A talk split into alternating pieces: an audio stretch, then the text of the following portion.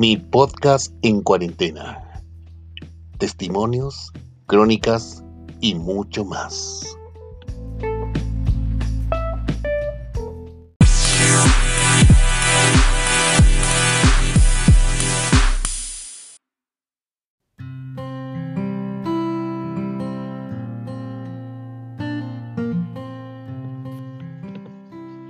Angélica se levanta temprano, casi de forma automática. Cuerpo ya no siente el cansancio de los días anteriores a la pandemia que afecta al mundo entero y que lleva a nuestro país en el mes de marzo. Prepara el cotidiano desayuno para los suyos, que ese día sería pan tostado, mantequilla y mermelada. Esta trabajadora de una tienda comercial pasa casi todo el día pensando en lo que hará de comer junto a su familia. Rubén, su actual pareja, y sus hijos, René, 8 años, y Sofía, 17 años. Rubén ya no cuenta con trabajo.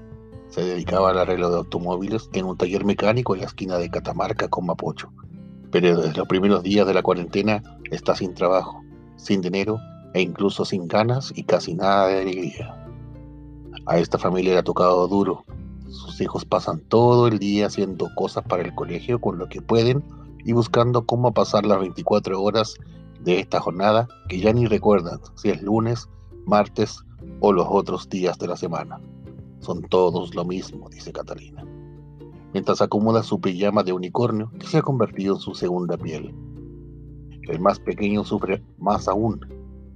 Yo este año recién llegué a este colegio y ahora no conozco a nadie, nos cuenta, y recalca que sus nuevos compañeros y compañeras no le hablan mucho, pero no los culpa.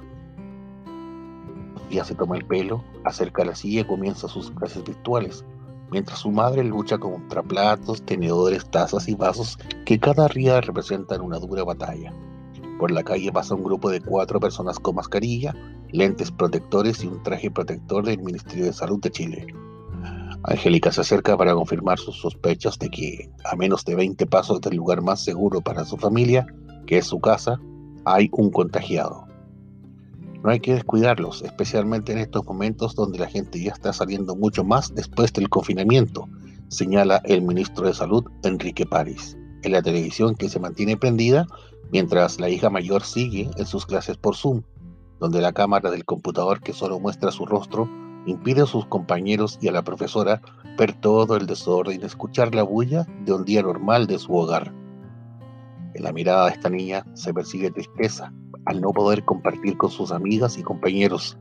Sin embargo, hoy está un poco más animada, pues su madre, Angélica, le confirmó que su tío superó el coronavirus hace unos días.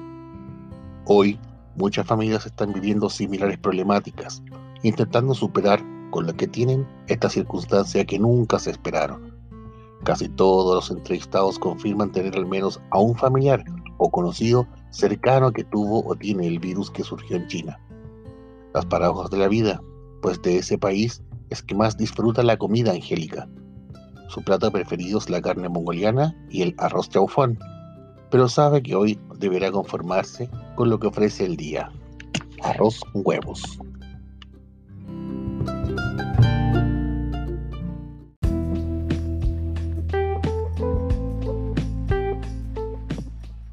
Mi podcast en cuarentena.